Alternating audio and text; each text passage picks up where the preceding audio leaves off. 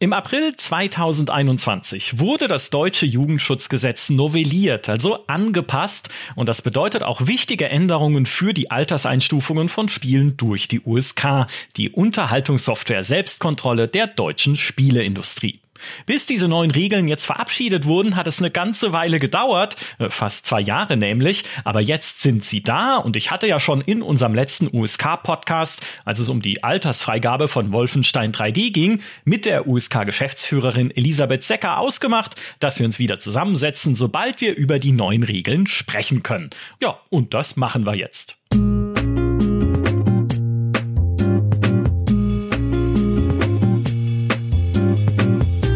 Elisabeth, welche Veränderungen und Anpassungen verlangt denn das novellierte Jugendschutzgesetz von euch, von der USK? Ja, also vielleicht zunächst mal Ziel des Gesetzes ist es, den Schutz von Kindern und Jugendlichen im digitalen Raum zu verbessern. Das heißt, sie vermöglichen Risiken durch Online-Funktionen, ähm, wie zum Beispiel Cybergrooming, Cybermobbing oder aber auch den Schutz vor ungewollten Ausgaben besser zu begegnen. Und ein anderes Ziel war, ähm, die Orientierung ähm, im Umgang mit Medien zu fördern. Das ist auch als Schutzziel im neuen Gesetz verankert. Und das Ganze hat natürlich jetzt auch Auswirkungen auf die Altersfreigaben der USK. Das heißt, künftig können auch Nutzungsrisiken im ähm, Alterskennzeichnungsverfahren mit berücksichtigt werden. Mhm. Das heißt, es wird auch alles was jetzt nicht reiner Spielinhalt ist im klassischen Sinne, ne, was nicht reines Gameplay ist, all das wird jetzt wichtiger und bestimmender auch für euch? Ganz genau. Also bisher haben wir ja ähm, Spiele auch nach den Medieninhalten bewertet und mit dazu kommen eben jetzt neue Aspekte in Spielen wie Kauffunktionen, Kommunikationsfunktionen, aber auch sowas wie Glücksspielähnliche Mechanismen, Förderung einer exzessiven Mediennutzung. Ähm, all diese mhm. Aspekte und möglichen Risiken können wir jetzt bei der Altersfreigabe mit berücksichtigen. Einerseits durch neue Zusatzhinweise, die eingeführt werden, aber auch in der Abwägung der Prüfung Prüfung zur Altersfreigabe selbst. Ähm, was auch ganz ein wichtiger Aspekt ist, dass Anbieter jetzt äh, verpflichtet werden, in ihren Spielen Vorsorgemaßnahmen zu treffen. Das heißt, ähm, technische Einstellungen zum Beispiel zu ermöglichen, die Kinder und Jugendliche besser vor diesen Risiken schützen. Das sind alles äh, wahnsinnig spannende Punkte, auf die wir gleich noch im Detail eingehen. Vorerst, dieses neue Jugendschutzgesetz ist ja schon in Kraft seit dem 1. Mai 2021. Warum hat es denn so lange gedauert, bis jetzt die neuen Regeln verabschiedet werden konnten? Das ist eine super Frage, Michael. Ähm, warum dauert sowas so lange und ja. wieso sind so Prozesse gerade mit Behörden dann auch was, was ein bisschen länger ähm, dauert? Also vielleicht noch mal kurz vorab. Die USK agiert als Selbstkontrolle natürlich nicht eigenständig, sondern ist Teil des gesetzlichen Jugendmedienschutzes. Das heißt, besonders Besondere in den USK-Verfahren ist, dass der Staat selbst beteiligt ist und ähm, die Aufgabe der Altersfreigabe wirklich bei den obersten Landesjugendbehörden liegt. Das heißt, zunächst ähm, war es erstmal die Aufgabe für die USK und die obersten Landesjugendbehörden, ähm, sich zum Teil auch mit den sehr unbestimmten Rechtsbegriffen im Gesetz auseinanderzusetzen und die in die Praxis zu denken. Ähm, was uns da ganz wichtig war, ist auch die entsprechenden Zielgruppen, nämlich vor allem Eltern, Kinder und Jugendliche, aber auch pädagogische Fachkräfte wirklich zu beteiligen damit am Ende auch was rauskommt, was bei den Zielgruppen entsprechend ankommt. Und ähm, ich habe es schon erwähnt, ähm, unsere Partnerinnen und Partner sind 16 obersten Landesjugendbehörden der Länder. Ähm, die haben sich untereinander auch noch mal ein bisschen an ihre Papiere setzen müssen, Vereinbarungen ausgehandelt, ähm, um eben entsprechend auch mit der Selbstkontrolle eine neue Grundlage für Vereinbarungen zu haben. Und ähm, das hat dann auch so ein bisschen gedauert. Mhm. Das klingt kompliziert. Äh, das glaube ich dir gerne auch, dass es da viele Diskussionen gibt. Hat denn die Bundeszentrale für Kinder- und Jugendmedienschutz, die ehemalige BPJM, die ja umformiert wurde, jetzt auch im Rahmen dieser äh, Jugendschutzgesetznovelle, haben die da auch noch Mitspracherecht und Einfluss auf diese äh, Neuregulierung? Die Bundeszentrale für Kinder- und Jugendmedienschutz ist ein ganz wichtiger Akteur, der jetzt neu mit dazugekommen ist oder zumindest zum erweitert wurde. Gerade wenn es darum geht, auch dann eine einheitliche Spruchpraxis zwischen den Institutionen Themen ähm, herzustellen und auch wirklich die Weiterentwicklung des Kinder- und Jugendmedienschutzes mitzudenken. Ähm, bei den konkreten Regelungen tatsächlich ähm, war es vor allem ähm, Teil der obersten Landesjugendbehörden, die entsprechend sozusagen jetzt in die Praxis zu bringen. Jetzt hast du gerade als äh, wichtigen Faktor oder als wichtiges Element auch, was diese Nutzungsrisiken von Spielen angeht, über, um die ihr euch in Zukunft verstärkt kümmert und die ihr verstärkt beachtet, die Ingame-Käufe angesprochen, ja. die allseits beliebten Mikrotransaktionen, die auch bei GameStar immer wieder ein viel diskutiertes mhm. und kontroverses Feld sind. Worauf achtet ihr in dem Bereich denn äh, konkret und gibt es da auch besonders problematische Dinge? Also zunächst fragen wir erstmal beim Anbieter ab, der bei uns ein Spiel einreicht, ähm, ob überhaupt Ingame-Käufe vorhanden sind. Das ist ja nicht ähm, bei allen Spielen so, die bei der USK im klassischen Prüfprozess landen. Das heißt, wir schauen uns erstmal an, sind Ingame-Käufe geplant ähm, bei Release und wir gucken uns an, gibt es mögliche Vorsorgemaßnahmen, das heißt Schutzmaßnahmen auf den Plattformen, wo man zum Beispiel solche Käufe auch einschränken kann, einstellen kann, Kostenlimits setzt und so weiter und so fort. Also das ist so ein Stück weit der Grundschutz, den wir uns erstmal anschauen. Und dann mhm. müssen die unabhängigen Sachverständigen abwägen, äh, ähm, ob sie ein erhebliches Risiko für Kinder und Jugendliche sehen. Ähm, das kann zum Beispiel der Fall sein, wenn ähm, Ingame-Käufe besonders, ähm, ja, sag ich mal, druckvoll ausgestaltet sind. Das heißt, immer wieder gepusht wird, immer wieder gefragt wird, äh, Kinder und Jugendliche diesem Risiko gar nicht ausweichen können, ähm, da auch so ein Stück weit die Selbstregulation angegriffen wird von Kindern und Jugendlichen. Also das sind dann Aspekte, ähm, wo dann gegebenenfalls eben auch äh, genauer hingeguckt wird.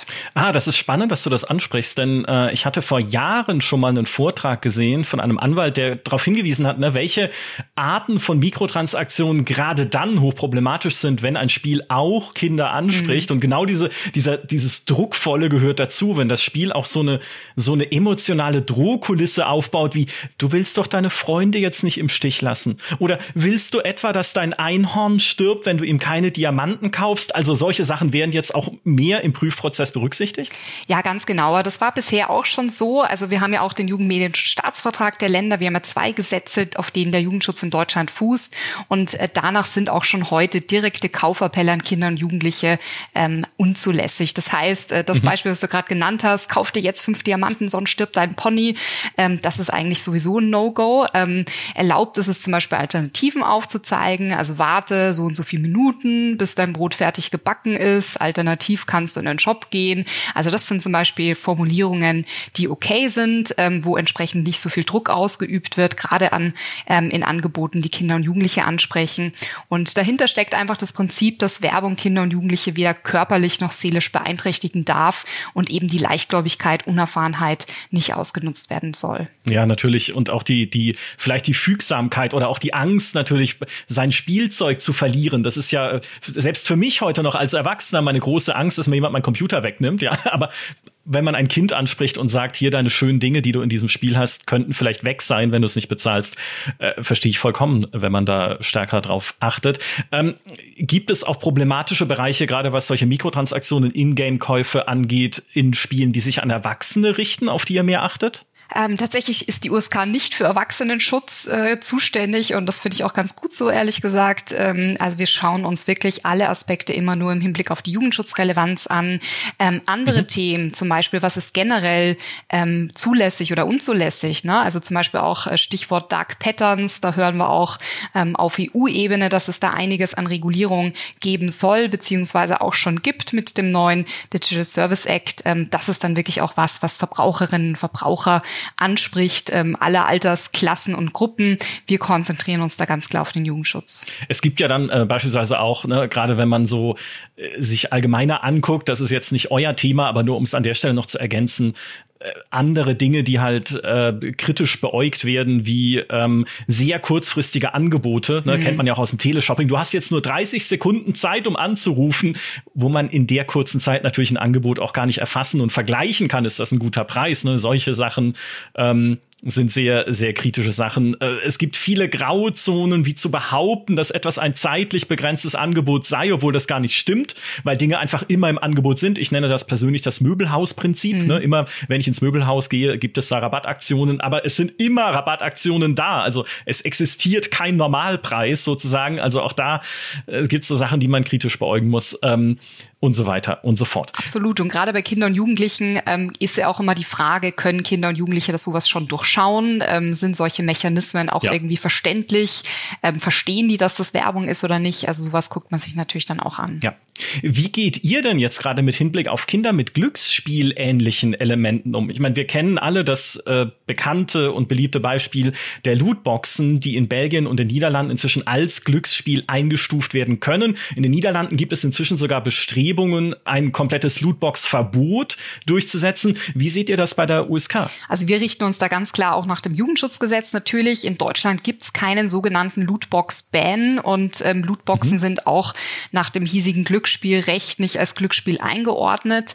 Aber, und das ist jetzt eben das Neue, ähm, der Gesetzgeber gibt jetzt vor, dass diese Kauffunktion oder auch Glücksspielähnliche Mechanismen grundsätzlich im Altersfreigabefahren berücksichtigt werden können. Das heißt, sie können erstmal bewertet werden. Und das ist jetzt erstmal gut so, dass wir uns solche Aspekte anschauen können.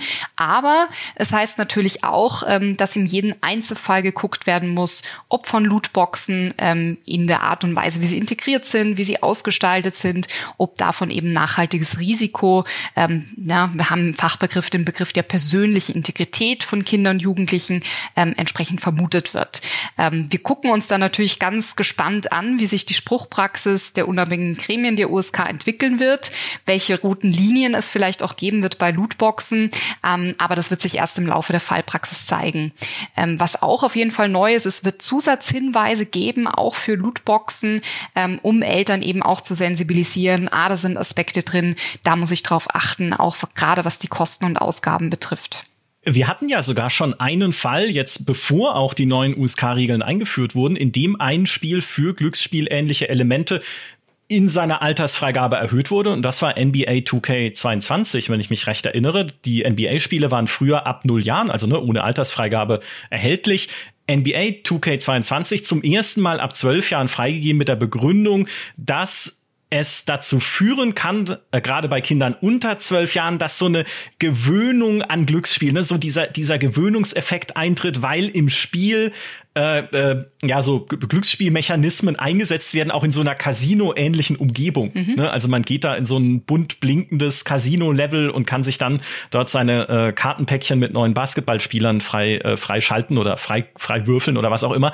Also äh, solche Sachen also, gab es schon vorher und das ist jetzt, das meinst du auch, ne? Also solche Sachen werden jetzt auch im Einzelfall noch mal genauer angeguckt, um zu sagen, ist das jetzt hier schon Verführung zum Glücksspiel? Ist da eine rote Linie überschritten? Ja, ganz genau. Also das eine, was du gerade ansprichst, ist ja wirklich so ein Stück weit der medieninhaltliche Aspekt. Ne? Also wie ist sozusagen auch ein Inhalt ausgestaltet? Im Fall von NBA 2K ähm, war das entsprechend so, dass die Gremien auch gesagt haben, ähm, das kann wirklich zu echtem Glücksspiel irgendwie anreizen, beziehungsweise es auch einfach mal ähm, Kinder und Jugendliche ähm, dazu bringen, das mal ausprobieren zu wollen und so weiter und so fort. Und deswegen hat man eben eine Entwicklungsbeeinträchtigung gesehen. Bei Lootboxen ist es ein bisschen komplizierter. Die sind noch nicht so richtig eingeordnet. Da kann man verschiedene mhm. Aspekte heranziehen. Sind das jetzt glücksspielähnliche Mechanismen? Sind das ähm, eigentlich Mechanismen, die eine exzessive Mediennutzung fördern? Oder sind das eben Kauffunktionen? Ähm, also da wird ganz, ganz spannend sein, wie diskutiert wird, ähm, welche Rolle spielen die Lootboxen für das gesamte Gameplay, also sprich, Stichwort auch Pay to Win. Ne? Wie werden sie im Spiel Spiel beworben? Wie wird ähm, sozusagen die Ausgestaltung aussehen? Ist das jetzt wirklich so richtig ähm, ähm, ja Casino-mäßig oder ist es sehr zurückhaltend? Ist es optional im Spiel? Ähm, können die deaktiviert werden? All das sind Aspekte, die entsprechend da jetzt eine Rolle spielen. Mhm.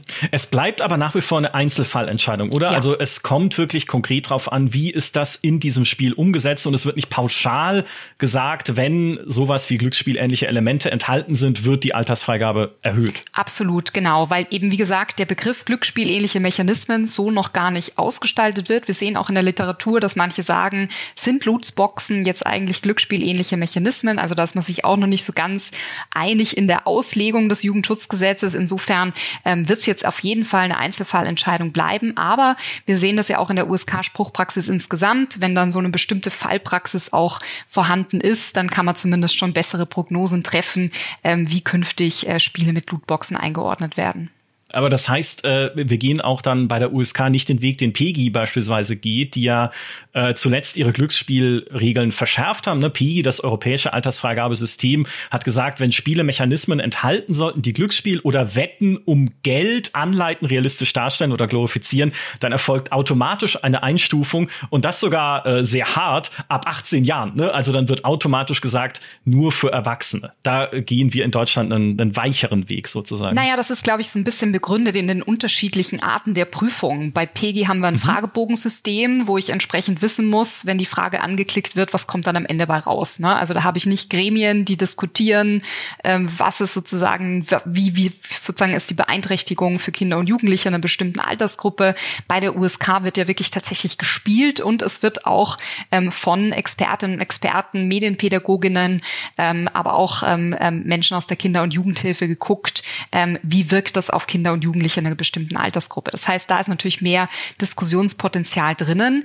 Aber was du ansprichst, ein wichtiger Aspekt. Ähm, natürlich ist es auch so, ähm, dass entsprechend diese Spruchpraxis dann auch ähm, in automatisierte Systeme, wie zum Beispiel das Ajax-System, übertragen wird. Und da haben wir auch eine klare Kante. Also Spiele wie Coinmaster zum Beispiel, also ganz viele Apps, die ja auch ähm, sehr Casino-ähnlich sind, ähm, sind von uns auch schon sehr, sehr hoch eingestuft, eben bei einer 16 oder bei einer 18. Ja, nur Coinmaster, das muss ich leider an der Stelle erwähnen, nur Coinmaster umgeht das halt auch sehr einfach, indem es dich am Anfang fragt, bist du erwachsen? Und wenn ich sage ja, ja, cool, dann äh, spiel los hier am Glücksspielautomaten. Also das, es gibt kein Verifikationssystem in dem Fall, aber da habt ihr natürlich auch relativ geringe Handhabe wahrscheinlich gegenüber den Herstellern ja. oder gegenüber den Plattformen, das durchzusetzen. Das ist tatsächlich auch nicht, nicht unsere Aufgabe. Da gibt's ja auch die Medienaufsichtsbehörden, die sich darum kümmern und gucken müssen, wie ist auch sozusagen der altersgerechte Zugang sichergestellt. Ja, ähm, eine, ein weiteres Nutzungsrisiko, was äh, du auch schon genannt hattest und was in diesem neuen Jugendschutzgesetz auch genannt wird, sind Mechanismen zur Förderung eines exzessiven Mediennutzungsverhaltens.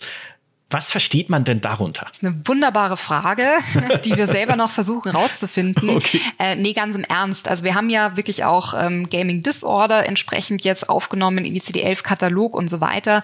Gleichzeitig ähm, ist es nach wie vor ähm, wissenschaftlich noch nicht genug untersucht und auch teilweise noch umstritten, welche Mechanismen jetzt wirklich zu einer pathologischen Spielenutzung führen. Und gerade, wenn man es sich auch anguckt, auf eine ganze Altersgruppe zurückzuführen. Ne? Es gibt ja immer auch ähm, Kinder Kinder und Jugendliche, die eine bestimmte Veranlagung haben oder wo dann auch soziale Probleme vorhanden sind, wo sowas dann auch in einer exzessiven Mediennutzung mal enden kann.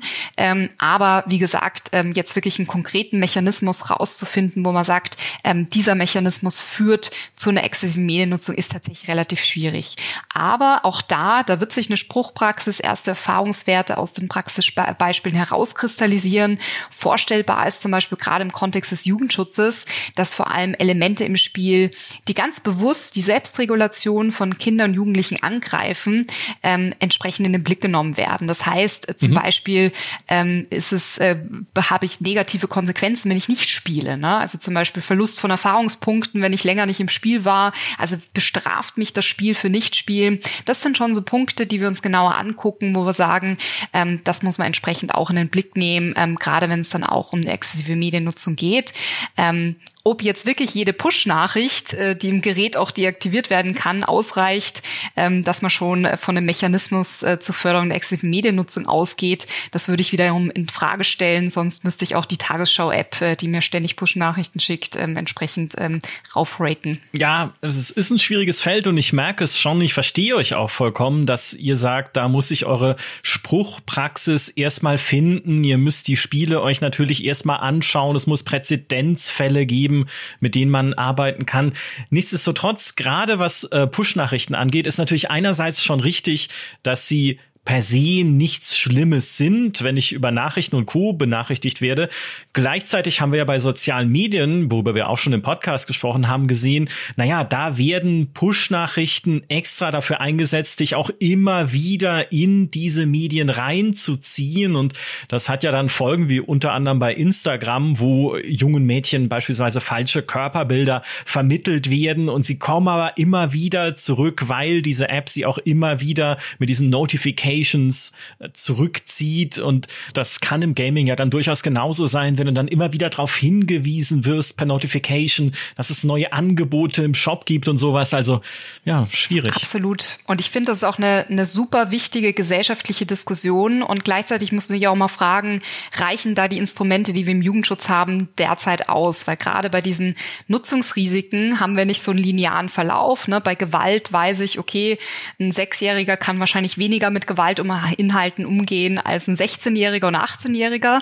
Ähm, bei einer exzessiven Nutzung würde ich eher sagen, das Risiko ähm, entsprechend wirklich sich in einem Spiel auch zu verlieren, ist mit steigendem Alter wesentlich höher als bei den Sechsjährigen, wo noch sehr viel Kontrolle da ist. Also da ist wirklich so die Frage, inwiefern ist da ein Alterskennzeichen ähm, dann auch der Weisheit letzter Schluss oder muss man da nochmal andere, ein bisschen anders denken und ähm, versuchen, diese Probleme anders anzugehen? Ja, definitiv, da würde ich dir vollkommen recht geben, auch wenn man es dann nochmal eine Stufe weiterdenkt zu diesen Dark Patterns, die ja ein Begriff sind aus der Verhaltensökonomie, also wie handeln Menschen in wirtschaftlichen Situationen und wie versuchen Plattformen oder auch Spiele uns in diesen Situationen auszutricksen, damit wir Entscheidungen treffen, die vielleicht sogar unseren eigentlichen Absichten und unseren Wünschen entgegenlaufen, ne? indem eine Benutzeroberfläche zum Beispiel so designt ist, dass ein eigentlich teureres Angebot plötzlich attraktiver aussieht oder dass ich verlockt werde, persönliche Daten preiszugeben. Da gibt's noch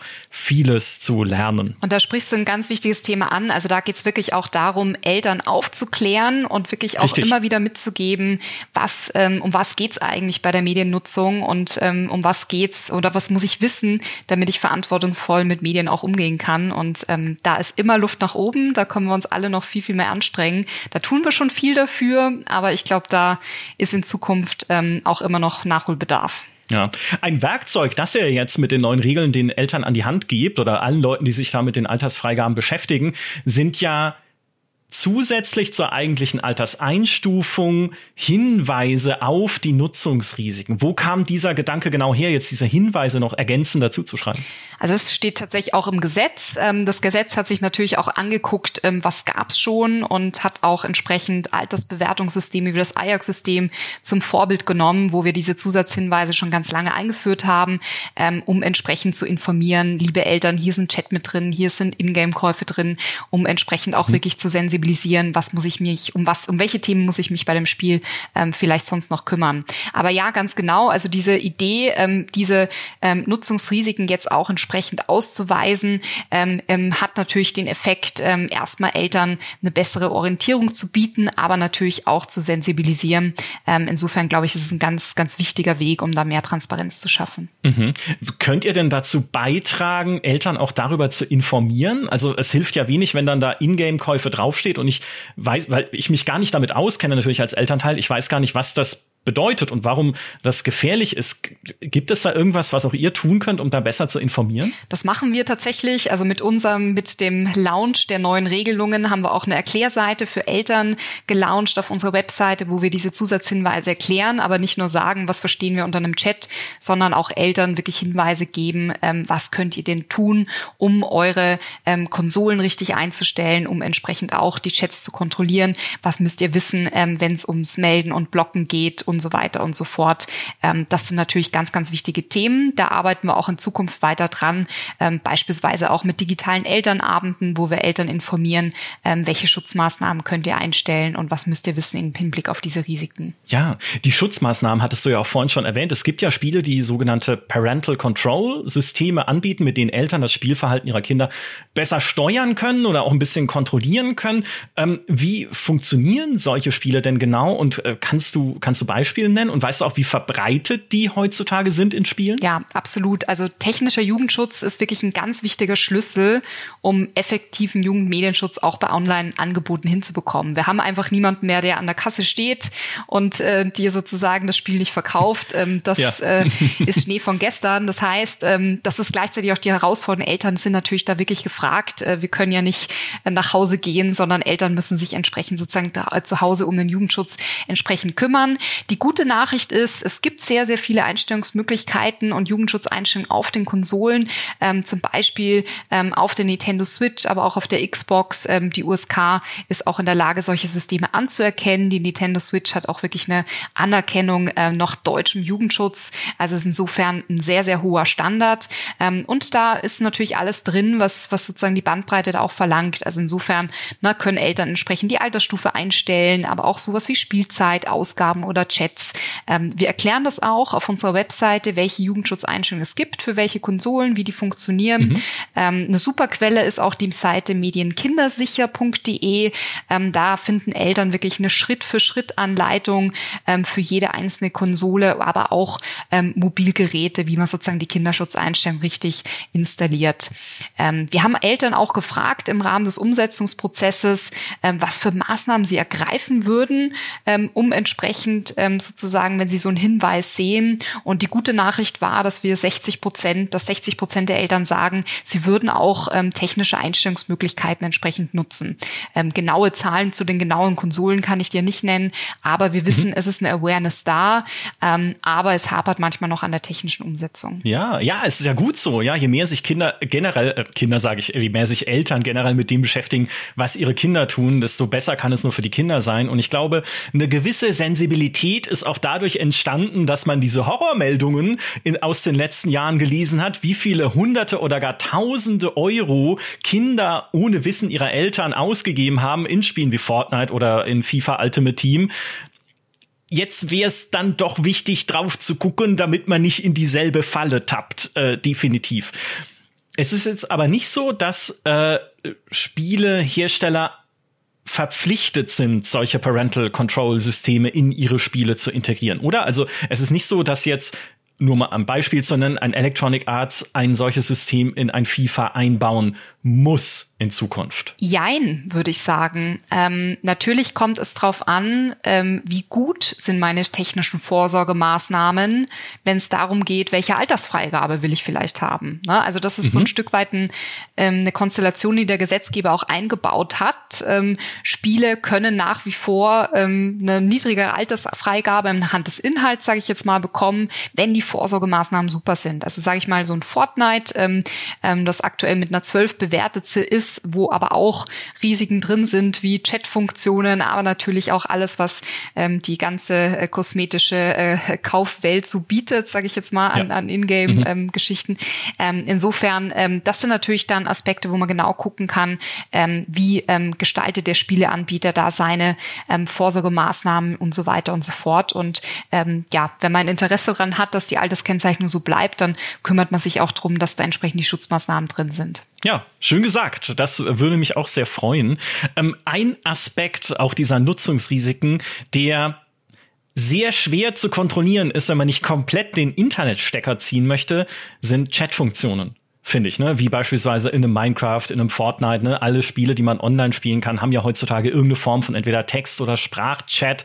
Und gerade das ist für Eltern sehr schwer zu kontrollieren, denn sie können ja nie wissen, wo und mit wem ihre Kinder im Internet gerade spielen. Gleichzeitig kannst du nicht die Zeit zurückdrehen und sagen, du bleibst offline, mein Kind. Denn wir leben halt nun mal in einer Zeit, in der äh, Online-Spielen auch für Kinder ein relativ normales Phänomen geworden ist. Gleichzeitig muss man was tun gegen Dinge wie Cybergrooming. Darüber hatten wir in unserem letzten Podcast schon mal kurz gesprochen. Also dagegen, dass Kinder in Spielen von fremden Personen ähm, nicht nur angesprochen werden, sondern sogar dazu gebracht werden, private Details, vielleicht sogar Adressen äh, preiszugeben, um sie vielleicht dann sogar im echten Leben äh, belästigen und, und irgendwie auffinden zu können. Also Gibt es auch da Tools, die Eltern helfen können, zumindest besser zu kontrollieren und besser zu, zu äh, schauen, wo sich ihre Kinder im Internet bewegen? Ja, absolut. Also der erste Rat an Eltern ist, äh, schaut euch an, was eure Kinder spielen. Und wenn ich den Zusatzhinweis Chat sehe, dann weiß ich schon mal, okay, ich muss mich kümmern.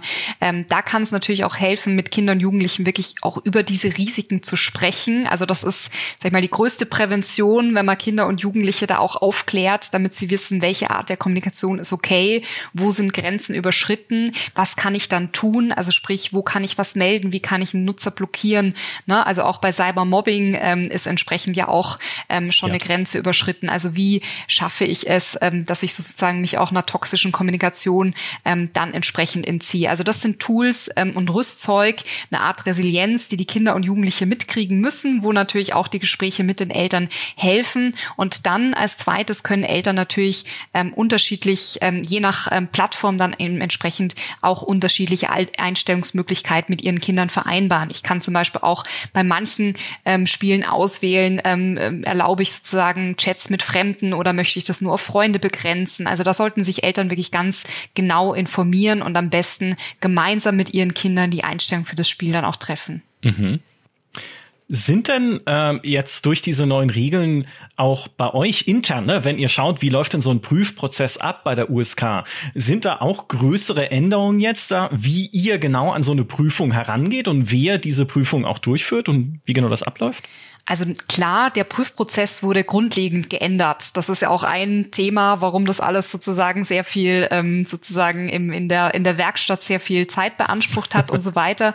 Mhm. Ähm, erstmal müssen wir natürlich fragen, ähm, was ist sozusagen in dem Spiel drin bei Release, welche Zusatzfunktionalitäten. Dann haben wir uns natürlich auch alle Vorsorgemaßnahmen auf allen Plattformen genau angeguckt, ähm, wirklich sehr diffizil auch beurteilt, welche Einstellungsmöglichkeiten gibt's auf welcher Plattform, sei es auf der Xbox, auf der Nintendo Switch und so weiter und so fort, um entsprechend auch einen Überblick ähm, den Gremien geben zu können, ähm, was ist denn eigentlich vorhanden.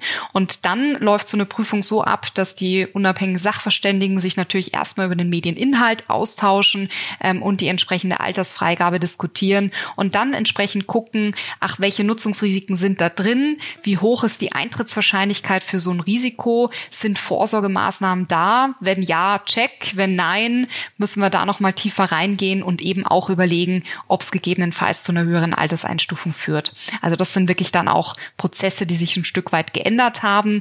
Ähm, wir haben auch unsere Leitkriterien zur Alterskennzeichnung angepasst. Auch die kann man auf unserer Webseite nachlesen. Mhm. Braucht ihr mehr Prüferinnen und Prüfer jetzt eigentlich, wenn das aufwendiger geworden ist? Wir haben einen Prüferpool von ungefähr 50 ähm, Menschen, die ganz nah dran sind an Kindern und Jugendlichen und da wirklich auch an den Themen ähm, entsprechend irgendwie dran sind. Ob es wirklich zu mehr Spieleeinreichungen kommt, ähm, wird wahrscheinlich wahrscheinlich nicht der Fall sein. Wir sind da sehr, sehr gut vorbereitet. Die Anbieter helfen uns natürlich auch, ähm, indem sie uns entsprechende Materialien vorab zukommen. Und ähm, insofern ähm, bin ich da ganz zuversichtlich. Ja. Ähm, ein Faktor, der äh, inzwischen deutlich weniger äh, Aufsehen erregt bei den Prüfungen von Spielen ne, als früher, ist Gewalt. Ja, wir haben, äh, wir erinnern uns noch alle an Spiele, die früher entschärft werden mussten mit grünem Blut oder äh, Robotern statt Menschen. Die Zeiten sind lange vorbei. Ist es, äh, ist das tatsächlich, also das ist nicht nur gefühlt so, sondern es, man kann es ja auch in den Altersfreigaben sehen. Ist es so, dass äh, Gewalt eine deutlich kleinere Rolle spielt heutzutage, als sie früher gespielt hat? Eine kleinere Rolle würde ich nicht sagen. Also die, die Spruchpraxis und ähm, die, sag ich mal, der Blickwinkel auf äh, Spiele mit Gewaltdarstellung hat sich natürlich verändert. Ne? Also es, wie du sagst, wir sind äh, ganz weit weg äh, von der Killerspieldebatte. Ähm, Gewalt in Spielen ist auch was, was angekommen ist. Äh, wir reden nicht mehr von Ballerspielen und so weiter und so fort. Aber ähm, die Sensibilität äh, bei Gewaltdarstellung würde ich nicht unbedingt sagen, dass die geringer geworden ist. Ähm, man mhm. guckt natürlich sich an, wie sind die Medienerfahrungen von Kindern und Jugendlichen heutzutage. Ähm, klar, ne, die Grafik hat sich auch verändert. Äh, damit wächst ja auch die Medienerfahrung. Ähm, wie ist die Spruchpraxis der ehemaligen Bundesprüfstelle, jetzt äh, jetzigen Bundeszentrale für Kinder- und Jugendmedienschutz? Ähm, was hat sich da verändert? Also insofern ähm, Jugendschutz bei medieninhaltlichen Themen bleibt genauso wichtig wie bisher. Mhm. Und ich habe gesehen, unter den äh, Nutzungshinweisen, die jetzt zusätzlich zum Alterssiegel gegeben werden, sind auch verschiedene Gewaltgrade ne, dabei. Also ist das eher eine comichafte Darstellung? Ist das eher eine realistische Darstellung? Insofern, auch das ist ja weiter dann Teil logischerweise des Prüfprozesses. Genau, also das ist ein ganz klarer Outcome, ähm, der zu mehr Orientierung führen soll. Also sprich, neben den Hinweisen zur Nutzung, über die wir ja schon ganz viel gesprochen haben, gibt's auch die Hinweise zum Inhalt. Das heißt, ähm, ähm, Eltern er erkennen künftig mit einem Blick, welche Gründe haben denn eigentlich zur Altersfreigabe geführt. Mhm. Und äh, da hast du richtig gesehen, da haben wir uns ein bisschen sage ich mal, auch ähm, na, differenzierter irgendwie ran äh, gewagt und haben auch gesagt, na ja, die drastische Gewalt ist nochmal was anderes als eine Comic-Gewalt. Bei Comic-Gewalt denke ich an Tom und Cherry, sage ich jetzt mal, und bei drastischer Gewalt denke ich dann vielleicht doch eher an Doom. Also insofern, ähm, da wollten wir Eltern auch die Möglichkeit geben, ähm, nicht nur Gewalt daneben zu schreiben, sondern auch zu ähm, so ein bisschen differenzierte Auskunft zu geben, was für eine Gewalt ist da drin. Äh, kann man denn bei diesen anderen Risikofaktoren, also es gibt ja beispielsweise auch Handlungsdruck, da hatten wir schon ein bisschen drüber geredet in Bezug auf äh, Mikrotransaktionen, aber auch Handlungsdruck im Sinne von, ne, man kriegt Druck im Spiel etwas schnell zu tun. Es gibt Schimpfwörter, die da noch mit vorkommen können. Es gibt belastende Themen, also ich denke bedrückende, schwere Themen einfach ähm, oder auch äh, Drogenmissbrauch oder Gebrauch im Spiel. Ähm, kann man denn Pi mal Daumen sagen, wie viel sich solche Aspekte auf die Altersfreigabe auswirken? Oder ist auch das äh, wieder Teil einer Einzelfallprüfung zu gucken, okay, wie, klingt jetzt blöd, wenn ich das so sage, aber wie viel Drogenmissbrauch oder wie viele Drogen werden im Spiel denn dargestellt oder wie sehr in die Tiefe oder wie direkt werden belastende Themen angesprochen? Also wir haben seit ähm, Beginn des oder Einführung des Gesetzes schon Modellversuch gemacht, ähm, wo wir entsprechend mhm. auch in den Gremien schon diese Zusatzhinweise zum Inhalt, also sprich vergeben haben. Das heißt, die Gründe für die Alterseinstufung wurden da schon aufgeführt und da können wir jetzt schon so ein bisschen statistisch sagen, was sind denn eigentlich so die Hauptgründe, die zu einer Altersfreigabe führen? Und da zeigt sich schon, ähm, dass gerade Gewaltdarstellungen immer noch ein sehr, sehr wesentlicher Grund sind für eine höhere Altersfreigabe. Ähm, Drogen, ähm, die müssen dann schon sehr, sehr stark thematisiert werden, dass es die Gewalt überschreibt. Da, wo es Drogen gibt, gibt es meistens auch Gewalt und so weiter und so fort. Aber zum Beispiel im Bereich der ähm, Zwölfer-Inhalte, ne? warum hat ein Spiel, das eigentlich von der Art und Weise der Aufmachung eher bei einem Sechser wäre, dann doch eine Zwölf? Ja, es waren die belastenden Themen, die, die entsprechend mhm. sozusagen Kinder und Jugendliche in der Altersgruppe überfordern können. Also insofern lässt sich schon sagen, ähm, dass eine Jugendschutzrelevanz ähm, gerade bei diesen Themen ähm, sich dann schon schon zeigt und ähm, ja, also Handlungsdruck ist unser ist unser Hauptdeskriptor, glaube ich, oder Hauptzusatzhinweis. Dann, wenn es um die Sechser-Inhalte geht, das sind dann genau solche Spiele, wo ein Stück weit schnell reagiert werden muss im Spiel, wo ich entsprechend auch nicht mehr Zeit habe, ganz lange auf der Wiese rumzurennen, sondern wirklich auch mich, äh, wo so ein bisschen mehr Speed drinnen ist und so weiter und so fort. Also da habe ich dann den Handlungsdruck, der dann eben die Null von der Sechs unterscheidet. Mhm. Kann denn ein Spiel, das eines der Kriterien erfüllt, überhaupt noch ohne Altersfreigabe äh, freigegeben werden? Nein. Äh, und nicht ohne Altersfreigabe, Entschuldigung, also ab null Jahren im Prinzip freigegeben werden, so rum. Nein, also eine USK null mit drastischer Gewalt ähm, ist ein Widerspruch, den werden wir nie finden. okay. Ganz, ganz kurz und knapp. Sehr schön.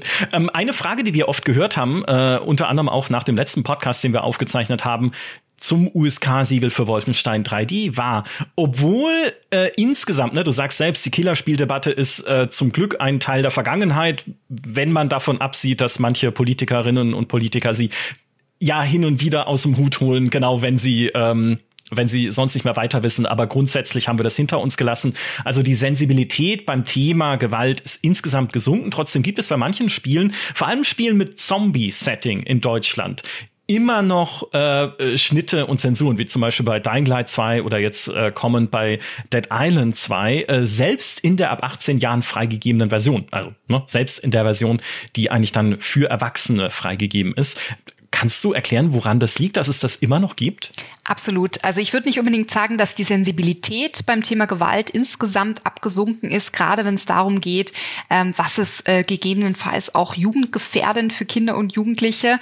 Ähm, natürlich sehen wir, dass die Spruchpraxis sich da auch in den letzten Jahren weiterentwickelt hat, ähm, aber wir sehen auch immer noch, dass es ähm, für die unabhängigen Gremien auch Grenzen gibt und ähm, mhm. na, man muss auch immer gucken, wie, ähm, woran orientieren sich die USK-Freigaben. Die USK-Freigaben schützen schützen ja vor einer Indizierung. Gleichzeitig müssen die USK-Gremien immer schauen, ähm, ist gegebenenfalls ein Indizierungsgrund berührt. Ne? Also könnte die mhm. Bundeszentrale für Kinder- und Jugendmedienschutz diesen Medieninhalt gegebenenfalls indizieren. Insofern ist es immer so ein Aspekt, der reinkommt. Und ähm, wir sehen zum Beispiel, dass Dying Light 1 immer noch auf dem Index steht. Auch das ist was, was die USK natürlich ähm, berücksichtigen muss in ihren Entscheidungen. Und ähm, das kann man vielleicht auch sagen, in der Spruchpraxis der letzten äh, Zeit haben wir ganz klar gemerkt, dass sowas wie Postmortem Dismemberment ähm, mhm. immer noch so eine ja rote Linie ist, ähm, die sozusagen eine Freigabe eher unwahrscheinlich bleib, bleib, äh, macht.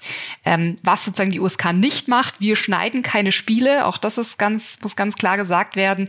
Ähm, der Spieleanbieter dem stets frei, sein Spiel auch entsprechend zu verbreiten, aber er riskiert natürlich dann auf dem Index der Bundeszentrale für Kinder- und Jugendmedienschutz zu landen und ähm, da ähm, ja verändert mal lieber noch mal das Spiel und reicht noch mal ein, ähm, als das zu riskieren. Ja, ja, das, da sprichst du was an. Das ist tatsächlich ein Missverständnis, das bis heute existiert. Die USK zwingt Hersteller dazu, ihre Spiele zu schneiden. Dem ist nicht so. Man versucht durch äh, Schnitte und durch Veränderungen der deutschen Version der Indizierung zu entgehen, gerade wenn, ne, wie du richtig sagst, wenn man eben vorher schon gesehen hat, dass bestimmte Dinge sehr leicht zu einer Indizierung führen könnten. Und Indizierung heißt ja auch nicht, dass die Spiele beschlagnahmt oder verboten sind, denn das wäre dann noch mal eine Ebene höher, sondern es heißt erstmal nur, sie dürfen halt Minderjährige nicht öffentlich zugänglich gemacht werden. Ne? Also ich müsste sie unter der Ladentheke verkaufen, wie auch immer eine Ladentheke beim digitalen Handel aussehen soll. Aber das ist so der Gedanke des Gesetzes und das möchte man natürlich als Hersteller nicht, weil damit schränkt man sich ja dann seine Zielgruppe doch deutlich ein, weil das Spiel nur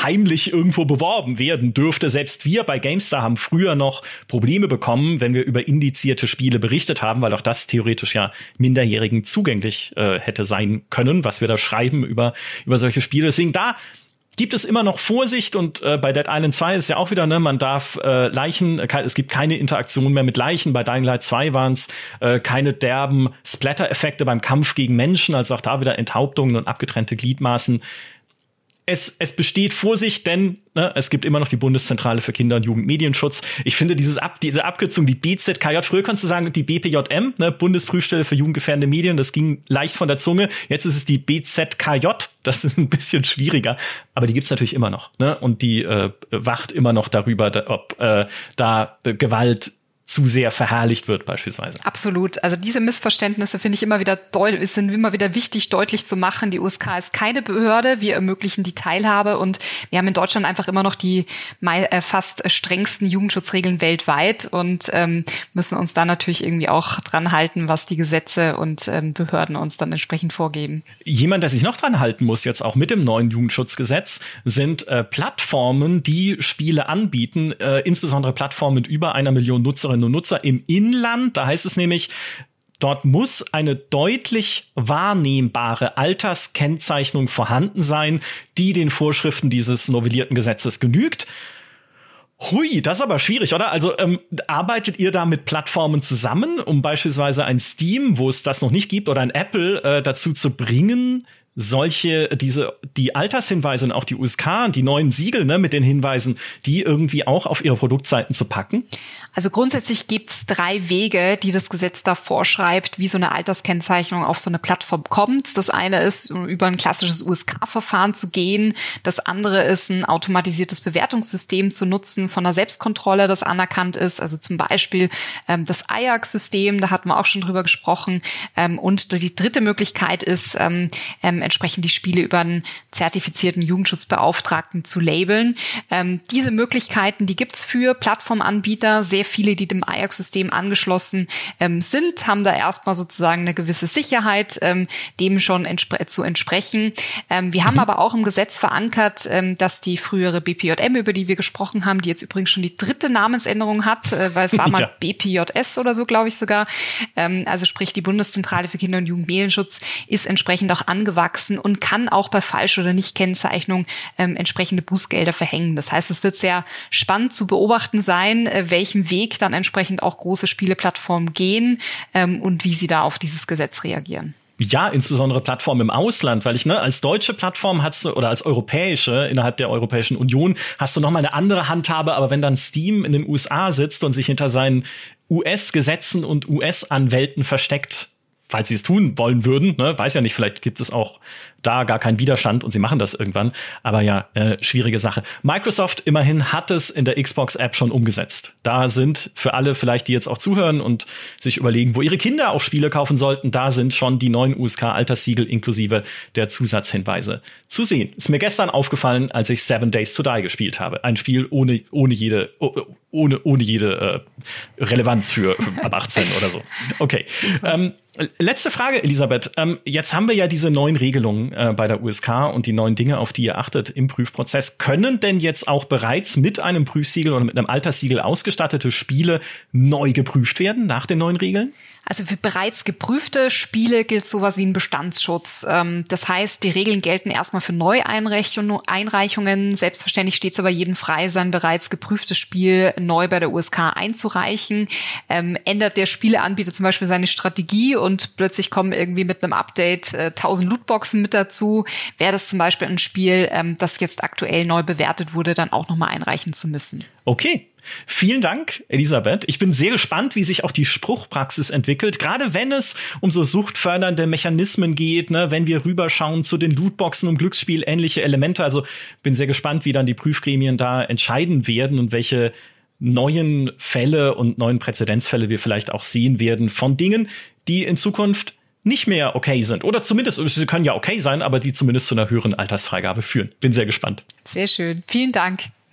Es gibt also noch offene Fragen, wie genau die USK ihre neuen Regeln in die Praxis umsetzen wird. Ich habe mit Elisabeth schon vereinbart, dass wir uns gerne wieder zu einem Podcast zusammensetzen, wenn klarer ist, wie sich beispielsweise suchtfördernde Mechanismen und Glücksspielelemente auf die Altersfreigaben auswirken. Und ich muss auch sagen, ich bin hin und her gerissen bei der ganzen Thematik. Einerseits finde ich es ja gerade richtig, dass die USK Spiele nicht pauschal aburteilt, sondern tatsächlich spielt und im Einzelfall prüft.